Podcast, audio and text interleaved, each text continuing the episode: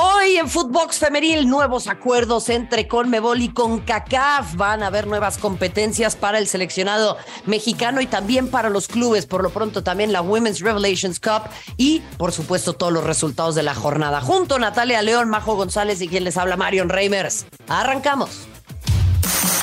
Footbox Femenil, un podcast con las expertas del fútbol femenino, exclusivo de Footbox.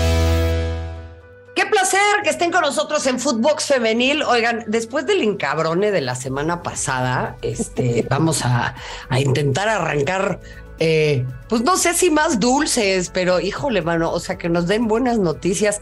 Francamente, eh, y yo no, yo no sé, lo vamos a platicar con, con Majo González y por supuesto con Natalia León. Eh, ¿qué, ¿Qué onda con esto? Porque la Federación Internacional de Historia y Estadísticas del Fútbol, que mucha gente pues no lo toma en serio, pero pues eh, tiene metodología alemana, todo con número, eh, plus publica la clasificación de los mejores clubes eh, de fútbol femenil y pues ahí está, ¿no? La participación de cinco equipos de la Liga MX femenil. No sé si con eso pues le tapan el ojo al macho o más bien pues es un incentivo para mejorar. Ya lo estaremos platicando. Mi queridísima Natalia León, te mando un fuerte abrazo. ¿Cómo andas? ¿Cómo estás, güerita? Qué gusto saludarte a ti y también a, Majo González. Sí, creo que da, gusto, ¿no? Eh, da, gusto ver a clubes mexicanos en este listado. Por supuesto que hay auge en el fútbol femenil de México, eso se ve en, las entradas, eh, récords que se han eh, marcado incluso a nivel mundial, incluso por encuentros amistosos como el que acabamos de ver de Tigres contra el Bayern Múnich. Entonces, pues bueno, ya, ya lo estaremos platicando, pero, pero de entrada creo que sí, están siendo buenos animadores los clubes mexicanos. Oye, pero no me contestaste a la pregunta, Natalia. Yo no sé si en tu vida pasada fuiste torera. Este, ¿No? Puede ser. O rejoneadora, o no sé, una de esas madres Que, en las que la gente, pues, pues nada, que sigue yendo a tomar una bota. Pero, eh, o sea, esto eh, contribuye la posición al fútbol mexicano, pero ¿qué genera al interior? Ya, este, eh, eh, se van a dar por bien servidos con esto. ¿Qué vamos a hacer con pues los otros clubes? Que olvídate que figuren en un listado como este. Por lo menos que no les metan 15 goles en un partido. No, caray, qué, qué, qué, temas, qué temas tan... Y sigue sucediendo, ¿eh? Ya estaremos analizando la jornada.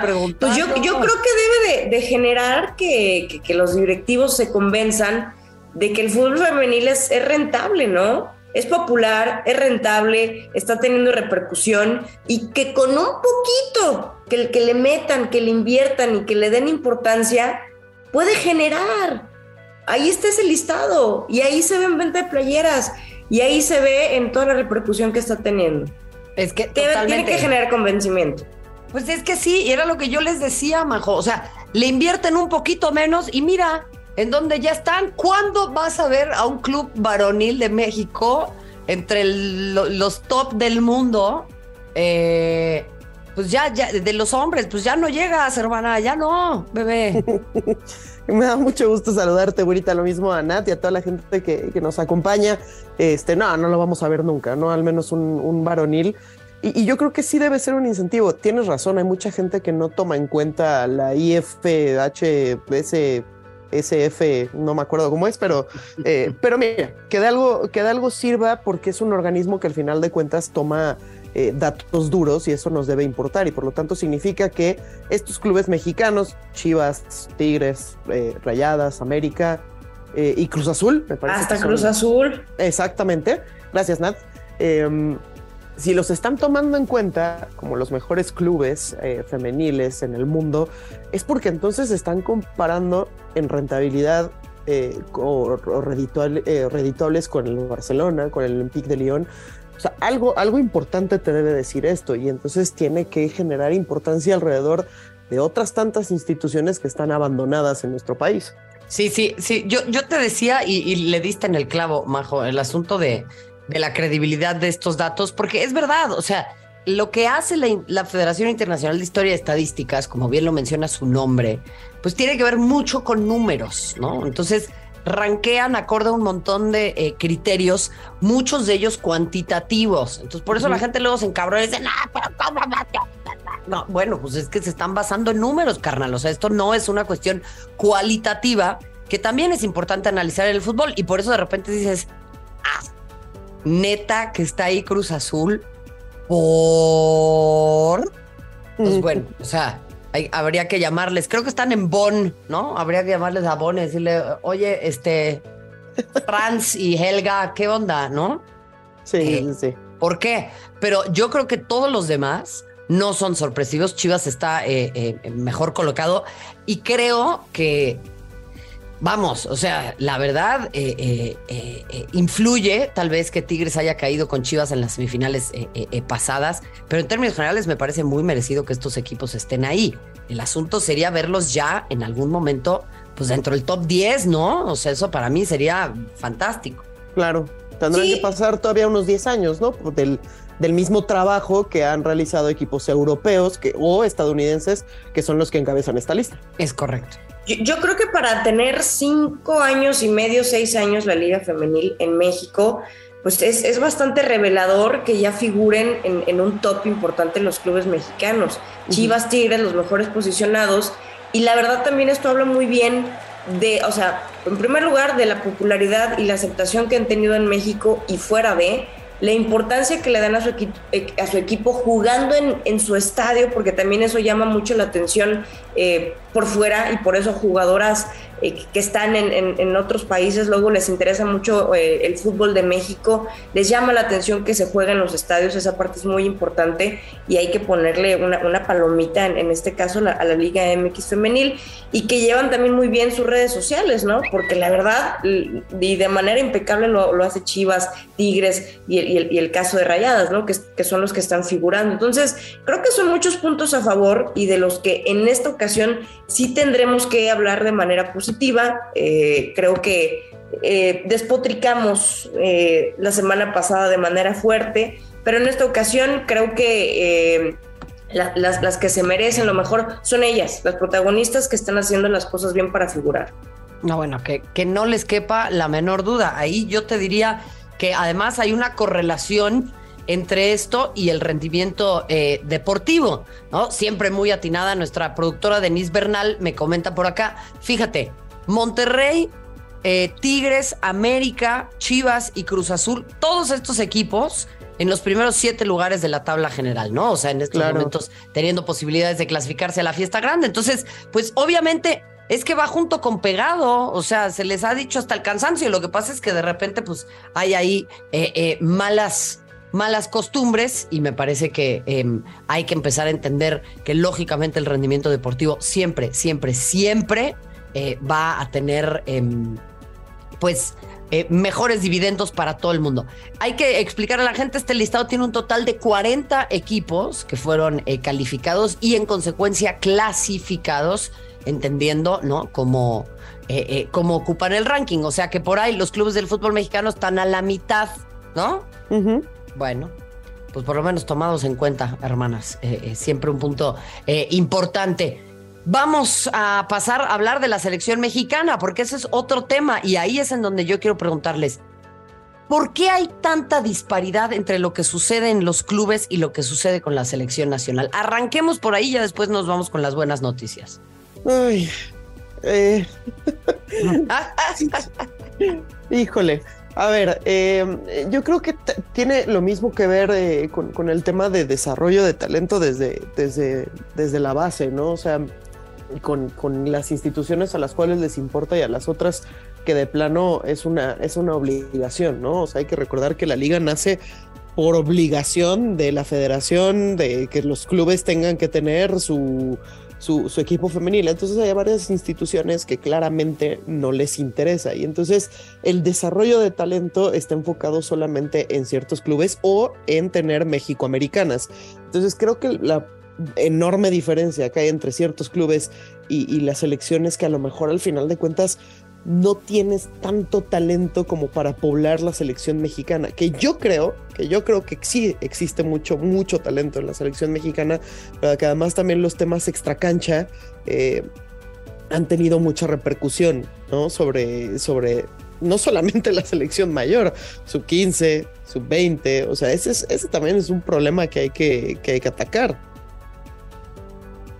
Es que parece que no, o sea, si tú ves un equipo, por ejemplo, como Tigres, eh, en Nat, o Chivas mismo, ¿no? Por ahí a los que se destacan más en el fútbol mexicano, y ves a la selección, pues es lógico que haya una disparidad entre cómo juega uno y cómo juega el otro, ¿no?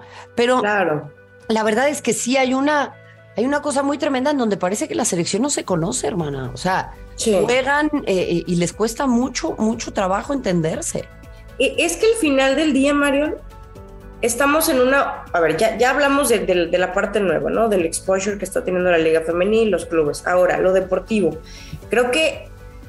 Y hay que retomar los temas que- que- que- que- de los que venimos hablando desde hace dos semanas, ¿no? Estamos en una burbuja en la Liga MX Femenil, en donde al existir todavía brechas tan amplias, los, los clubes que sí le están metiendo, que sí le están echando ganas, que están conformando buenos planteles, al final del día juegan, ¿qué, qué te gusta? ¿Nueve, diez jornadas, una cáscara?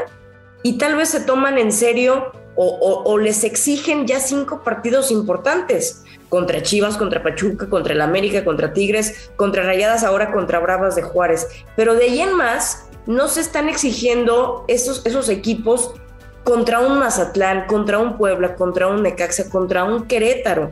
Es decir, no, no, no estamos hablando de un alto nivel en toda la liga femenil. Claro, habrá equipos que, que- sean de menor jerarquía, que sean los que pues, no, no les invierten tanto. Eso pasa en todas las ligas del mundo. Pero a mí me preocupa que, por ejemplo, Tigres, que es base de la selección, semana con semana, semana con semana no se esté exigiendo por estas brechas que sigue habiendo, por esa falta de interés que están teniendo Claro. la mayoría de los clubes. ¿Y qué pasa? Que Tigres, base de la selección, solamente se queda con un nivel muy bajito, no va más Claro. allá. Es que ese es el problema. Y, y ahí yo diría, ¿dónde están estos dueños que se les encienden las alarmas con todo lo que pasa con la selección de los hombres, que andan eh, eh, eh, con estas eh, fracciones políticas y peleándose en la mesa y que si Bielsa y que si no Bielsa y que si esto y que si el otro? Y, y- y yo no los veo peleándose por este tema, ¿eh? ¿Por No, qué te porque- ríes, bajo? No, porque es que, Ya te las sábanas, chiqui. claro, porque no interesa. Es, ¿Sabes por qué? ¿Sabes por qué? Es de ver, que dímelo. no generan lo mismo. Ahí está, ahí está la respuesta de siempre, pero seguimos sin entender que para poner un restaurante pues necesitas comprar recursos, ¿no? Porque no de la nada ya está, ya está funcionando, aunque me dijeron que sí. Me han dicho que sí, por, por generación espontánea, un negocio ya es rentable. ¿Cómo? Sí, ¿Cómo sí, le sí. hacen? Pues no sé, pero así, así pasa, así pasa. Seguimos sin entender que hay que invertir. No, pues son brujos, chingado, la verdad. Me parece y- y- fantástico. Porque desde el año pasado ya hubo una reestructura, entre comillas, en selección femenil, ¿no? Llegó Andrea Rodebau, llegó Pedro López, y habrá que poner a prueba a Pedro López, ¿no? Precisamente con, con los torneos que ya se vienen. No, y ese, Sí. ese es el punto, porque hablas de estos torneos, Nat, y yo creo que es muy pertinente que, que lo traigas a colación, porque ahí va el siguiente punto, ¿no? O sea, la selección mayor disputará la Women's Revelations Cup. Van a jugar eh, junto a Colombia, Costa Rica y Nigeria. Es un cuadrangular, o sea, que juegan todas contra todas. Y el equipo que más puntos obtenga, eh, pues es el que gana, ¿no? Em, Las tres selecciones a las que enfrenta México, ya clasificadas a la Copa del Mundo eh, de Australia y Nueva Zelanda, México no va a jugar este certamen, pero bueno, por lo menos participan los Panamericanos que se disputarán en Santiago del 20 de octubre al 5 de eh, noviembre. Este torneo del que les hablo, ya para que tengan toda la información y vayan a- a- avispándose, ahorren para tres cosas. Eh, para boletos, para zapatos y para unas guacamayas, porque se va a jugar en León, Guanajuato, del 15 de eh, febrero al 21. Entonces, pues estos no son flanes, ¿eh? O sea, a mí me gusta mucho la historia tanto de Colombia como de Costa Rica como de Nigeria, que son equipos que le pueden llegar a exigir al seleccionado nacional y que están, para mí, corríjanme si me equivoco, eh, salvo tu mejor opinión, Majo, pues andan ahí al nivel de la selección mexicana, ¿no? O sea, tampoco es que vayan a jugar con Inglaterra. No, totalmente. Yo creo que de hecho buscaron eh, perfiles parecidos. Es, eso, eso habla muy bien en ese sentido de, de, eh, tristemente después de quedar fuera de la Copa del Mundo, de la planeación o de los intentos que van hacia los Panamericanos, Centroamericanos, eh, Copa Oro incluso, eh, de, la, de la selección nacional mexicana, porque Costa Rica tiene para mí está todavía incluso un escaloncito, imagínate, por debajo de la selección mexicana, aún metiéndose como parte de CONCACAF a la Copa del Mundo, ha trabajado muy bien la Federación Costarricense repatriando futbolistas eh, y todavía incluso mandando futbolistas al extranjero, incluyendo México, en donde tenemos varias jugadoras costarricenses muy importantes. Eh, Nigeria lo mismo porque está exportando muchas jugadoras tanto a Europa como más importante Estados Unidos y, y Colombia, ¿no? Que Colombia me llama la atención porque es un caso muy curioso. Sufren también con su liga, pero, pero en selección responden muy bien. De nuevo, ¿por qué? Porque están mandando futbolistas a, distintas ligas en donde se puedan preparar eh, de, mejor manera. Entonces yo creo que eh, en este sentido la Revelations Cup ha trabajado muy bien la selección mexicana eh, o la dirección de selecciones mexicana para enfrentar a a, selecciones muy parecidas. Y entonces al menos te da una, una idea de dónde se encuentra eh, actualmente esta, esta selección mexicana. Nat. Sí, y, creo que es una buena oportunidad para que haya fogueo, para que haya ritmo. Eh, en, este año en el que México no pudo participar eh, en, el, en, el, Mundial.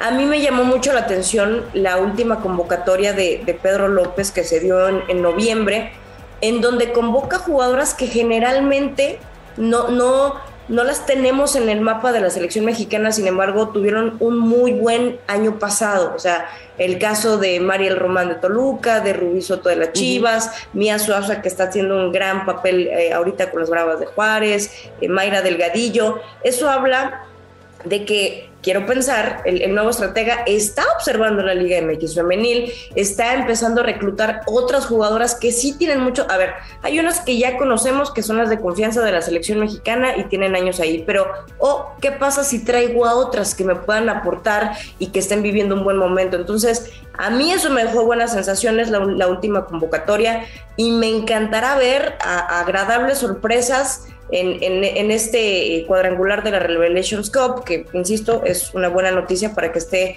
en ritmo la selección mexicana, y lo que se viene, que será la primera Copa Oro, eh, en, donde, bueno, habrá un muy buen fogueo y, hay, un, aquí una buena alianza, ¿no? Entre Conmebol y CONCACAF.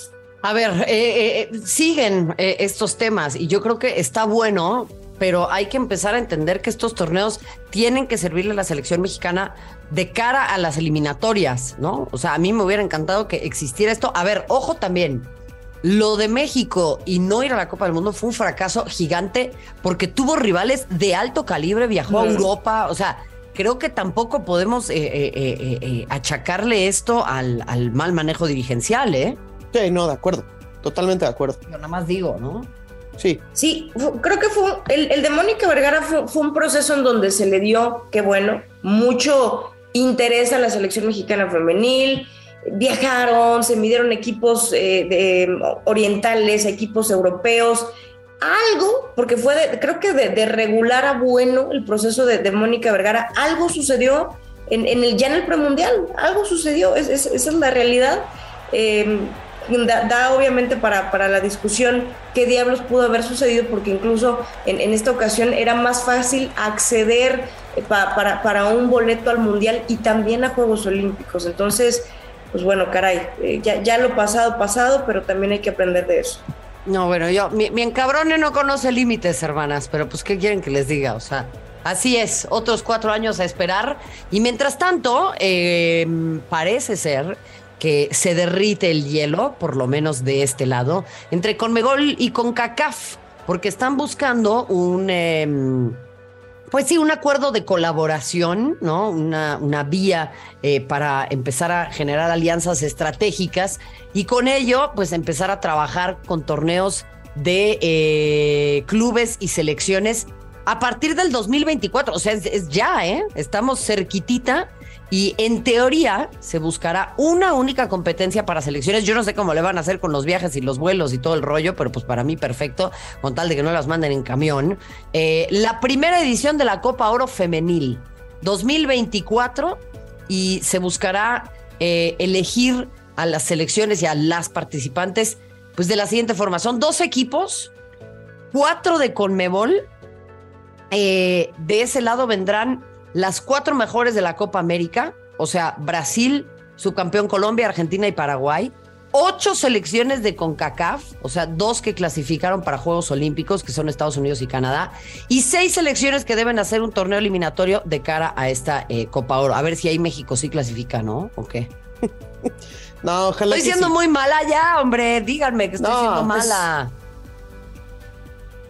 No, no, no, no, no, no está siendo mala. Lo que pasa es que sí dolió mucho, ¿no? Quedar fuera de Mundial y de, y de Juegos Olímpicos. Pero yo creo que este es de nuevo, o sea, un muy buen acercamiento para, para volver a poder competir por estas instancias. O sea, yo creo que lo están haciendo eh, muy bien. Creo que puede ayudar mucho, sobre todo a nivel competencia, porque hace mucha falta este tipo de, de roces. Y no solamente para México, para el resto de equipos de CONCACAF que están demostrando mucho crecimiento. Háblese de Costa Rica, eh, de Panamá y del otro lado de Argentina, de Paraguay, de la propia de la propia Colombia, ¿no? O sea, yo creo que es, que es un paso muy importante a nivel selecciones para, para el fútbol femenil. Y, y- y está bravito, ¿eh? Esta, esta- esta competencia, digo, no, sin, sin ser un mundial, hay selecciones a las que aguas, ¿eh? O sea, el, el caso de, de Brasil en Sudamérica y lo que tenemos en, en la CONCACAF, que, que no es menor, porque luego mucha gente se confunde, ¿eh? Cree, cree que la zona de la CONCACAF en femenil es igual a varonil, no tiene nada que ver.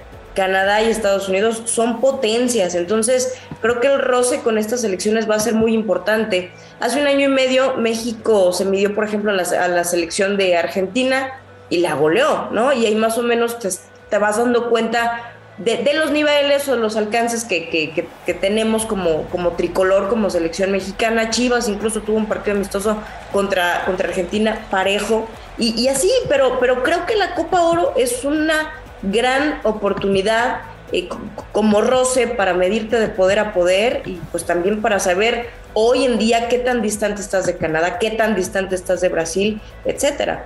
El asunto acá es justo ese, poder medirse y poder entender esto. A mí lo que me, lo único que me, que me, que me generaría resquemor es pues que esto se corte en algún proceso, ¿no? O sea, sí me gustaría que fuera un acuerdo sostenido en el largo plazo, que este sea un torneo que, que dure mucho tiempo y que obviamente desde el punto de vista directivo se tome con la seriedad necesaria, no únicamente de parte de los clubes y selecciones en México, ¿eh? sino también en Colombia. Yo me acuerdo lo que pasó con aquella Copa Libertadores con el Atlético Huila, ¿no? Que les quitaron la lana, se la dieron a los vatos, las morras durmiendo en el piso del aeropuerto, o sea, ya, No, ¿no? claro. Este, pero bueno, siempre, fíjense eso sí, hermanas, siempre una gran oportunidad para las risas, ¿no? O sea, cuando pasan estas cosas, pues se pintan de cuerpo completo y a mí me encanta que en ese sentido, pues por lo menos quedan cada vez más exhibidos y el fútbol mexicano, pues, el fútbol femenil, perdón, y el fútbol mexicano también, obviamente, esperemos, pues quedan mejor parados, dada su resiliencia y su capacidad para enfrentar esta clase de situaciones, ¿no? Sí, sí, sí, sí. De acuerdo. Ojalá sea un acuerdo, eh, valga la redundancia, sostenido, como bien dices, Marion, y que caigan muchos patrocinadores. Que, que fíjate que creo que es lo que menos le va a faltar a esta Copa Oro, la verdad, porque hay mucho interés y, y que se juegue en una sola sede. O sea, está complicado, pero pues buscar que sea lo mejor en, en México, en, en Estados Unidos, en la propia Canadá, si así lo quieren. Oh, estaría de limón, Maggie, me encanta, me encanta, sí, totalmente, totalmente. Oigan, tenemos que ir cerrando hablando de México. Bueno, pues eh, resultados interesantes y también noticias importantes. Eh, Pachuca que vuelve a ganar, ¿no? Y por lo pronto eh, también pues tenemos cuestiones interesantes respecto de nuevas llegadas al fútbol mexicano, respecto también de eh, nuevas jugadoras, algunas viejas conocidas. Paso en limpio nada más. Empate entre Querétaro y Santos. Pachuca que le pega 3 a 2 al equipo de Pumas. Eh, Querétaro y Santos 0 a 0, por cierto. Rayadas que gana. Lo hace también Atlético San Luis. Gana Tijuana. El América 6 por 0 al Necaxa. Al Necaxa ya dígale que se vaya a su casa, ¿no? Eh, gana Tigres. Ya no es novedad. eh, gana Cruz Azul. Y las eh, Bravalácticas, Nat, caen por, Oh. por un gol, ¿eh? Frente a Le, le robaron a las Bravalácticas. Ah, había, este. había, había, había un gol eh, que, que, que- que era bueno, se, lo- se los anularon por fuera de lugar. Pero no, la verdad fue un partidazo, ¿eh? fue el mejor partido de la jornada, fue súper cerrado, súper luchado. A mí me encantó. Sí. Es, ni- son- ya ni es que son las chivalácticas. Ya ni que les hayan robado, ¿eh, Nat? Es que es de, es de nuevo otra, otra parte de la que me vengo a quejar. Caray, no, es pues que tenemos VAR. el arbitraje es Fase terrible, regular. No hay bar. Es que te digo, ya no es ni que les roben, es que no son capaces. los árbitros y las árbitras. Punto. ahí el problema, pero ya. Correcto. Pero fue un partidazo. Sí. sí, en definitiva. Oigan, ¿y qué onda con el retache de mi Desiremos y vais de toda la vida, eh? Pues, pues puede aportar, ¿no? O sea, mira, eh, siento, eh, o sea, ojalá, ojalá regrese en un, en un gran nivel yo creo que puede aportar porque es una delantera histórica, punto, que tuvo su aventura europea, eh, allá anduvo en, Escocia, seguramente que tiene eh, muchas experiencias importantes que platicar, a lo mejor nosotras estamos muy equivocadas y, creemos que los entrenamientos y todo es totalmente diferente y resulta que es mejor, ¿no? Lo que hacían en, Rayadas, hay que platicar con Desiree en ese sentido, eh, pero yo creo que puede aportarle y mucho a Monterrey, que además también trajo a otra delantera, ¿no, ahorita? En efecto, en efecto. Nat, ¿te escucho? regreso una delantera de, de 35 años a, Rayas de Monterrey, claro que puede aportar.